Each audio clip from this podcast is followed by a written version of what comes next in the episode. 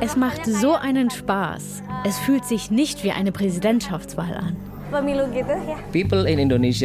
Die Menschen in Indonesien nennen die Wahl auch das Fest der Demokratie. Wahlen als Fest der Demokratie. In Indonesien konnten gerade mehr als 200 Millionen Menschen in einer Art Superwahl ihre Stimme unter anderem für einen neuen Präsidenten abgeben. Und da zeichnet sich nun ab, dass Prabowo Subianto das Rennen gemacht hat. Der Kandidat, der mit Joko Widodos ältestem Sohn angetreten ist. Wie hinterlässt aber der bisherige Präsident Joko Widodo, kurz Jokowi genannt, das Land und welche Herausforderungen kommen auf seinen Nachfolger zu? Was erwarten die Menschen? Deutschlandfunk Kultur Weltzeit ich bin Katrin Materna, hallo. Und Jennifer Johnston ist Südostasien-Korrespondentin und momentan vor Ort in der indonesischen Hauptstadt Jakarta. Von dort hat sie uns Stimmen von Menschen mitgebracht, mit denen sie über deren Sicht auf die derzeitige politische Lage in ihrem Land gesprochen hat. Kecepatan pembangunan tidak begitu kelihatan. Tapi semenjak wir brauchen einen starken Mann an der Spitze. Präsident Jokowi ist ein Vorbild. So wie er das Land führt, sollte auch ein zukünftiger Präsident arbeiten. Ja, das sagt ein Taxifahrer und spricht damit offenbar sehr vielen seiner Landsleute aus der Seele. Eine Aktivistin vom Jakarta Legal Institute ist da kritischer, vor allem weil das Strafgesetzbuch beispielsweise Sex vor der Ehe verbieten will. Der Staat greift zu sehr in unsere private Freiheit ein. Er dringt zu weit in unsere Schlafzimmer vor. Welche Themen die jungen Indonesier und Indonesierinnen besonders beschäftigen, das wollte ich von Jennifer Johnston wissen. Denn die haben in Indonesien viel zu sagen. Gut die Hälfte der Wahlberechtigten ist dort nämlich jünger als 40 Jahre besonders die Wirtschaft, dass die weiter wächst, wie schon in den vergangenen Jahren, dass derjenige, der gewinnt, neue Arbeitsplätze schafft, auch gute Löhne, weil jährlich drängen gut eine Million junger Menschen in Indonesien auf den Arbeitsmarkt. Und das ist für die einfach wirklich das wichtigste Thema. Sonst noch Dinge wie ja, Kampf gegen Korruption in Indonesien und auch das Thema Klimawandel. Was würden Sie denn sagen, wie die Lebensbedingungen dieser jungen Generation sind? Wie kann man sich vorstellen, wie die lebt? Es ist eine sehr digitale Gesellschaft, äh, eine ja sehr, sehr junge, moderne Gesellschaft, in der Aufbruchsstimmung herrscht. Und das Land und auch die Menschen, besonders die jungen Menschen, sind immer selbstbewusster geworden über die vergangenen Jahre. Und will, dass Indonesien, so auch das Versprechen ähm, der aktuellen Präsidentschaft, Indonesien unter die fünf größten Volkswirtschaften der Welt äh, kommt bis 2045. Und an diesem Plan wird einfach sehr gearbeitet und Indonesien ist auch auf einem sehr guten Weg, das zu erreichen. Nun ist es ja so, dass bei den jungen Wählern offenbar ganz besonders der älteste Kandidat gepunktet hat, der 72-jährige Prabowo Subianto. Das klingt erstmal paradox. Tatsächlich. Der älteste ist tatsächlich der beliebteste bei den jungen Wählerinnen und Wählern. Er hat sehr gute Berater und ein sehr, sehr gutes Social-Media-Team. Ich habe mir das vor der Wahl einmal angeschaut, war in deren Zentrale. Und sie verkaufen ihn da als den ja süßen Opa mit großen Rehaugen und nutzen dafür auch künstliche Intelligenz, haben ihn zu so einer Zeichentrickfigur gemacht, die ja die, seine Katze streichelt, tanzt, äh, Herzen in die Luft malt, also ihn wirklich so als den sympathischen Opa verkauft. Und seine Beliebtheitswerte sind wirklich, seitdem er diese Kampagne im November gestartet hat, durch die Decke gegangen. Und auch seitdem er seinen Vizepräsidentschaftskandidaten bekannt gegeben hat. Der heißt Gibran Rakabuming und ist der älteste Sohn des derzeitigen Präsidenten Joko Widodo. Gibran ist 36 Jahre alt, damit der jüngste Kandidat und damit sind sie ja ein perfektes Paar tatsächlich, dass die junge Generation, die Millennials, die Generation Z abholt, die ja die größte Wählergruppe in diesem Wahlkampf stellen. Und wichtig ist dabei auch, wie Dodos, also die, das Votum des jetzigen Präsidenten, weil allein, dass er seinen ältesten Sohn zusammen mit Prabowo Subianto kandidieren lässt, zeigt einfach, dass er ihn unterstützt und seitdem sind seine Beliebtheitswerte nochmal enorm angestiegen. Das klingt ein bisschen überraschend, wenn man sich die Vergangenheit von Prabowo Subianto anguckt, denn der ist ja wahrlich kein unbeschriebenes Blatt. Er ist ehemaliger General und ihm werden Menschenrechtsverletzungen unter dem brutalen Langzeitdiktator Haji Mohammed Suharto vorgeworfen. Gegen Suhartos Regime hatten sich damals ja vor allem Studierende aufgelehnt. Es gab heftige Ausschreitungen und dann ging seine Gewaltherrschaft 1998 erst zu Ende. Wie kommt es dann, dass die jungen Indonesier heute sich an dieser Vergangenheit so gar nicht zu stören scheinen? Es ist einfach für viele zu lange her. Das erklärt auch Dennis Suasana sehr gut, mit dem ich von der Konrad-Adenauer-Stiftung gesprochen habe. Ein ganz großer Teil auch der Wählerschaft ist Millennials und Gen Z. Und die haben natürlich überhaupt keine aktive Erinnerung mehr an diese Zeit vor 1998. Und es zeigt aber natürlich auch, dass Inhalte in dem Wahlkampf hier in Indonesien auch gar nicht so wichtig sind, es ist eher wichtig, wie sich die Kandidaten verkaufen. Und dann sagen viele auch von Prabowos Anhängern, er wurde ja nie verurteilt. Es gibt keine Beweise für diese Menschenrechtsverletzungen. Darüber habe ich auch mit einem Verantwortlichen aus seinem Social-Media-Team gesprochen. Ich denke, dafür gibt es keine Beweise. Das ist nur eine politische Strategie unserer Gegner. Man muss aber auch sagen, Prabowo wurde damals aus der Armee geworfen nach diesen Vorwürfen. Er hat Jahre im Exil in Jordanien gelebt und durfte bis vor kurzem tatsächlich nicht in die USA einreisen. Sie haben ja im Vorfeld der Wahl auch darüber berichtet, dass sich in Indonesien voraussichtlich gar nicht so viel ändern wird, unabhängig davon, wer letztlich das Rennen um das Amt des Präsidenten macht, weil die Wähler vor allem auf Kontinuität setzen. Also eigentlich wollen sie, dass das weitergeht, was Widodo ähm, die letzten zehn Jahre auf den Weg gebracht hat. Wenn wir uns aber die drei Kandidaten noch mal anschauen, die sich hier heute zur Wahl gestellt haben, worin unterscheiden sie sich dann vielleicht doch ein bisschen in ihren Positionen? Der einzige Unterschied ist nur zu einem Kandidaten und zwar zu Anis Baswedan. Der steht wirklich für einen Wechsel in der Politik. Das sagt er auch immer wieder. Vor allem in Joko Widodos Lieblingsprojekt der neuen Hauptstadt Nusantara. Da sagt er immer, diese Stadt will er nicht weiterbauen. Es ist ja so, dass die derzeitige Hauptstadt Jakarta einfach unter massivem Verkehr und Luftverschmutzung leidet, jedes Jahr mehrere Zentimeter absackt und daher eine neue Hauptstadt gebraucht wird. Aber dieser Kandidat sagt, das ist Geldverschwendung. Dieses Projekt mitten im Dschungel auf der Insel Borneo wird nie Realität werden. Wir sollten diese Milliarden besser in bestehende Städte und deren Infrastruktur stecken. Und zudem unterscheidet er sich darin, dass er vor allem Favorit ist der konservativeren Muslime und Favorit ist der islamistischeren Gruppen in Indonesien. Ja, über die Rolle der islamistischen Gruppen spreche ich später noch in dieser Folge mit Felix Heiduk von der Stiftung Wissenschaft und Politik. Vorher hören wir aber Jennifer Johnston nochmal. Die war nämlich vor kurzem in Nusantara und hat sich angeschaut, wie es da mit dem Projekt der neuen Hauptstadt vorangeht. Anisha schließt die Tür zu einem Zimmer im Arbeiterwohnheim auf. In dem Raum stehen drei Hochbetten. Es gibt ein Fenster und eine Klimaanlage.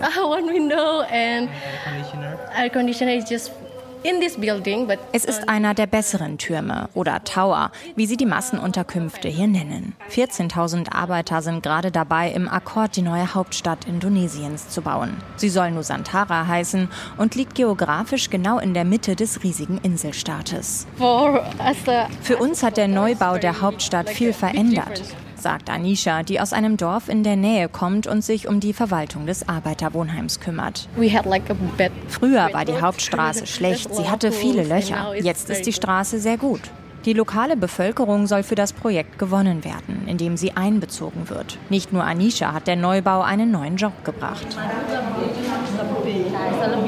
In einem Raum an der Hauptstraße sitzen ein Dutzend Frauen auf dem Boden, malen und stempeln Muster auf weiße Leinentücher.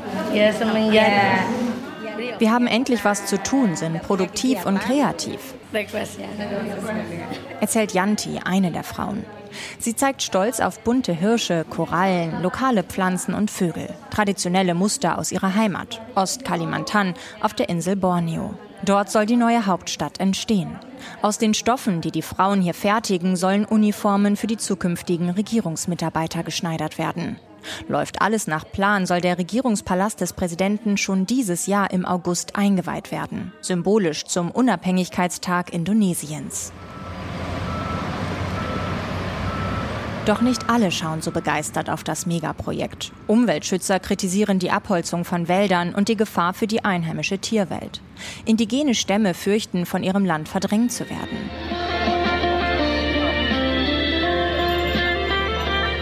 Zwei Angehörige eines lokalen indigenen Stammes stehen in ihrer traditionellen bunten Kleidung mit Federschmuck und Lendenschurz am sogenannten Point Zero. Ein viereckiger blauer Stein markiert die Stelle, an der die Bauarbeiten im Sommer 2022 losgingen. Früher war es hier ruhig, es war Wald, jetzt gibt es Straßen. Es ist staubig, viele von uns leiden unter Husten. Die vielen Lkw wirbeln Staub auf. Bäume, Sträucher und Häuser am Straßenrand sind von einer dicken, grauroten Staubschicht bedeckt. Kritiker wie der Sozialwissenschaftler Sulfika Amir sagen, die Milliarden, die in den Bau der neuen Hauptstadt gesteckt werden, sollten besser in die Modernisierung bestehender Städte investiert werden. Ich bin wirklich sehr besorgt, dass das Ergebnis irgendwann mal sehr enttäuschend sein wird. Schau dir den Fortschritt des Projekts an. Ich würde sagen, es ist eine Traumstadt. Mit der neuen Hauptstadt wolle sich vor allem der scheidende indonesische Präsident Joko Widodo ein Denkmal setzen umsetzen. Seine Vision ambitioniert. Eine grüne, nachhaltige, digital vernetzte Stadt. Modelle der neuen modernen Hauptstadt kann man sich in einer Ausstellung auf der Baustelle anschauen. Auf großen Videoleinwänden erscheint ein Palast in Form eines riesigen Adlers, der seine Flügel aufspannt. Das Wappentier Indonesiens. Hello, I am LG Koi Sir 5. Haushaltsroboter fahren durch ein Wohnzimmer. In einem Regal liegen Fernbedienungen, mit denen Sensoren in einem smarten Zuhause angesteuert werden können. In einem anderen Ausstellungsraum steht das Modell eines Flugtaxis, mit dem Menschen vom Flughafen schnell ins Zentrum der neuen Hauptstadt geflogen werden sollen. Alles Fantasien, sagt Kritiker Amir. Es sei eine lächerliche Idee. Zudem fehlen noch Investoren, internationale Geldgeber, um das Projekt umzusetzen. Zwei Millionen Menschen sollen in 20 Jahren in Nusantara leben, CO2-neutral. Äh, Für den Neubau der Stadt holze man keinen Regenwald ab, sondern nur Nutzwälder, vor allem Eukalyptusbäume. So erklärt es ein Vertreter der Regierung. In der neuen Hauptstadt soll auch eine neue Form der politischen Entscheidungsfindung getestet werden. Statt zentralistisch alles von oben zu bestimmen, sollen die Bürger mit einbezogen werden, dank moderner Technik. Professor Abdul Ghaffar Karim von der Universität in Yogyakarta berät dazu die Regierung. Uh, wir schlagen eine direkte Demokratie vor. Dafür können wir das Internet nutzen. Technik, mit der die Bürgerinnen und Bürger ihre Interessen äußern können. Noch stehen nur ein paar Grundmauern der Stadt. Dennoch sollen noch dieses Jahr 40.000 Menschen hierher ziehen. Vor allem Ministeriumsmitarbeiter mit ihren Familien, erklärt Ali Modin, der den Umzug für die Regierung plant. Raus aus dem verstopften, überbevölkerten Jakarta ins grüne neue Nusantara. Wie sollen wir frische Gedanken fassen bei dieser ungesunden Luft? Unsere Regierungsmitarbeiter brauchen frische Luft zum Denken, um smarte Entscheidungen für die Zukunft treffen zu können. Er nennt Nusantara das Experiment. Experiment. Indonesia X. Nicht alle Mitarbeitenden sind davon begeistert, bald umzuziehen, beschreibt eine Mitarbeiterin die Stimmung im Kollegium. Oh Sie sagen immer, oh mein Gott, ich muss ein Haus finden. Wie kann ich da leben? Bis vor kurzem kannten viele diese Ecke Indonesiens nicht. Ob sich jemals auch Unternehmen hier ansiedeln werden, ungewiss. Beobachter des Projekts vermuten, dass die alte Hauptstadt Jakarta weiter das wirtschaftliche Zentrum des Landes bleiben wird. Die neue Hauptstadt Nusantara das politische Zentrum. Wenn dem Projekt nicht vorher das Geld ausgeht.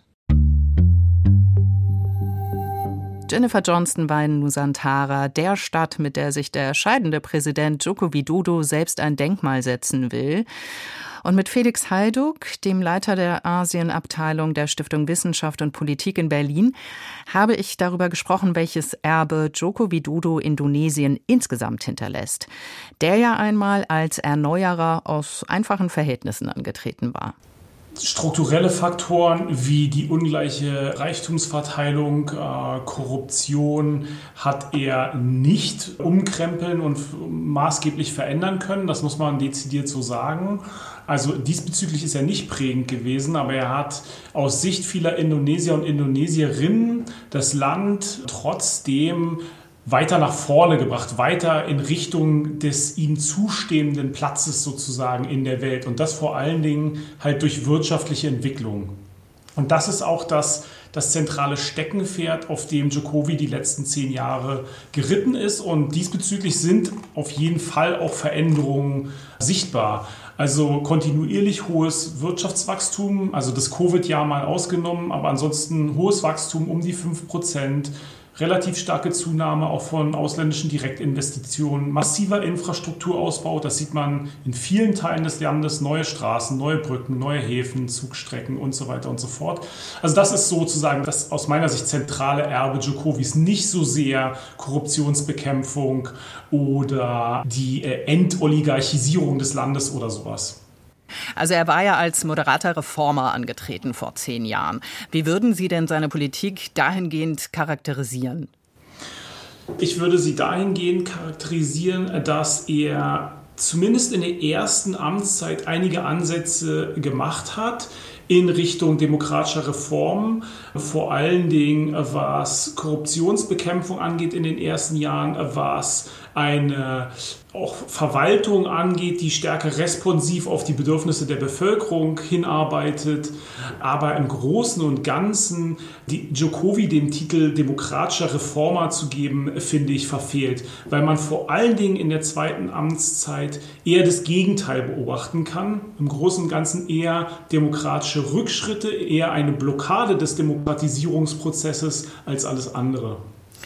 Wollen wir da vielleicht noch mal auf ein paar Beispiele eingehen? Also Kritiker hatten ihm ja durchaus auch äh, schon vor der letzten Wahl zum Beispiel vorgeworfen, dass die Neutralität von Gerichten und anderen Institutionen nicht immer gewahrt ist. Und zum Beispiel auch die Antikorruptionsbehörde wurde ja geschwächt. Haben Sie vielleicht andere Beispiele, die, die das besonders gut zeigen? Ja, vielleicht zwei Beispiele direkt dazu. Einmal die stärkere Repression bzw. in Teilen ja auch Kriminalisierung zivilgesellschaftlicher Akteure. Das betrifft zum einen Akteure aus dem aus Sicht Jokovis islamistischem Lager. Es betrifft aber auch Akteure, zivilgesellschaftliche Akteure, die sich für die Rechte der Papuas in Westpapua einsetzen. Es betrifft religiöse Minderheiten, genauso wie auch äh, zivilgesellschaftliche Akteure aus dem LGBTQ-Umfeld, die allesamt in, vor allen Dingen während der zweiten Amtszeit Jokovis über Diffamierung, über strengere Auslegung auch von Gesetzen, Verleumdungsklagen etc. pp. doch ein Stück weit, ein ganzes Stück weit aus meiner Sicht, in ihre Handlungsfreiheit eingeschränkt worden sind. Und jetzt das zweite Beispiel ist einfach der Umstand, dass es unter Djokovic einfach gar keine parlamentarische Opposition mehr gibt in den letzten äh, Jahren. Es ist eine sozusagen sogenannte Big Tent-Koalition mit sechs bis sieben Parteien, wenn man sich die beiden Amtsperioden ansieht, von religiösen islamischen Parteien hin bis zu säkular-nationalistischen Parteien. Und er hat einfach die gesamte parlamentarische Opposition mehr oder weniger in ein großes Patronagenetzwerk, wenn man so will, eingebunden und dementsprechend auch die Kontrollmechanismen des Parlaments gar nicht mehr so unbedingt immer greifen. Nun ist er ja aber unglaublich beliebt. Was heißt das denn, wenn man sich diese letzten zehn Jahre anschaut? Was sind dann die wesentlichen Punkte, die eben so hängen bleiben und die jetzt auch weiterhin eine Rolle spielen werden in der Politik? Ich glaube, es ist einfach eine weitgehende Depolitisierung zugunsten von einer Agenda, die relativ simpel gestrickt auf nationale Entwicklung, nationale Entwicklung und dann auch noch drittens nationale Entwicklung abzielt. Und nationale Entwicklung vor allen Dingen verstanden und auch verkauft, wenn man so will, als wirtschaftliche Entwicklung. Mit Indonesien haben wir ja mit einem Land zu tun, das eigentlich dafür steht, einen gemäßigten Islam zu leben. Und dennoch kommt ja in regelmäßigen Abständen die Frage auf, ob sich das Land mit der größten islamischen Bevölkerung der Welt denn nicht doch radikalisieren könnte oder würde. Wie sehen Sie das momentan? Gibt es nach diesen zehn Jahren unter Widodo eher mehr oder weniger Grund zu dieser Sorge? Wenn man von äh, Demokratie und auch äh, Menschenrechtsaspekten so ein Stück weit Abstand nimmt, dann kann man schon argumentieren, dass es Djokowi relativ gut gelungen ist, vor allen Dingen in der zweiten Amtszeit, das islamistische Lager, und das war ja der zentrale politische Akteur, der in Opposition zu ihm stand, durch eine Mischung aus Einbindung in seine Big Tent Regierungskoalition auf der einen Seite und knallharte Repression auf der anderen Seite in Schach zu halten sozusagen oder politisch zumindest in Schach zu halten. Das kann man schon so sagen. Das hat die Ideen sozusagen, die bezüglich eines Islamstaats in Indonesien in Teilen der Bevölkerung zirkulieren, äh, sicherlich nicht komplett marginalisiert, aber politisch gesprochen hat er das schon geschafft, wie gesagt, aus einer Mischung aus Kooptation auf der einen Seite und harter Repression auf der anderen, diesen äh, Teil des politischen Lagers sozusagen zu marginalisieren. Das würde ich schon sagen. Welche Herausforderungen stellt aus Ihrer Sicht äh, dieses Erbe wie Dodos an seine Nachfolger, egal wer es jetzt werden wird? Genau, auf der einen Seite würde ich sagen, es gibt äh, eine Herausforderung vor dem Hintergrund, dass Djokovic aktuell Dynastiebildung versucht. Das heißt, auf der einen Seite ist das, glaube ich, ein Stück weit eine Herausforderung, dem sich der nächste Präsident auseinandersetzen muss und dem Umstand, dass Ganz klar, das hat Joko Widodo auch öffentlich so gesagt. Er gedenkt auch nach dem Ende der zehnjährigen Präsidentschaftszeit eine zentrale politische Rolle weiterhin zu spielen. Das wäre die erste Herausforderung. Die zweite Herausforderung ist die, etwas anders machen zu wollen vielleicht und auch machen zu müssen als Djokovic und damit so ein Stück weit als Präsident den Djokovic-Effekt, wie er so schön genannt wird, außen vor lassen zu müssen oder zu wollen. Das sehe ich im Moment überhaupt nicht. Und die dritte Herausforderung aus meiner Sicht ist, wie geht man mit dieser unter Djokovic fast alleinigen Fokussierung auf nationale wirtschaftliche Entwicklungen hin? Auch vor dem Hintergrund der außen- und sicherheitspolitischen Herausforderungen, denen Indonesien gegenübersteht. Und Außen- und Sicherheitspolitik hat äh, Djokovic nach allem, was man weiß, wenig interessiert. Und Indonesien hat auch mit Ausnahme äh, vielleicht des erfolgreich in Jakarta abgehaltenen G20-Gipfels ja nicht viel unter Djokovic außen- und sicherheitspolitisch auf die Waage gebracht, sage ich mal so. Auch das ist eine Herausforderung, da vielleicht auch in diesem Politikfeld stärker international oder zumindest mal regional in Asien Akzente zu setzen, als das unter Djokovic der Fall war. Und dann können, haben wir über Energietransformation, Umweltpolitik etc. pp. ja noch gar nicht geredet. Also es gibt dezidiert aus meiner Sicht eine ganze Reihe von Herausforderungen. Trotz des in Sicht der Bevölkerung ja, ja sehr, sehr positiven Images von Djokovic und des dementsprechend auch sehr positiv gesehenen Erbes beim Großteil der Indonesier und Indonesierinnen, zumindest mal Stand heute. Aufschwung einerseits, Demokratieabfall andererseits und offenbar wenig Bewegung in Sicht. Erst recht unter einem künftigen Präsidenten Prabowo Subianto also. Felix Heiduk von der Stiftung Wissenschaft und Politik war das. Ja, und in der nächsten Folge geht es hier bei uns um das Zusammenleben von Juden und Arabern in Israel nach dem Terroranschlag der Hamas am 7. Oktober des vergangenen Jahres. Ich bedanke mich erstmal fürs Zuhören. Machen Sie es gut.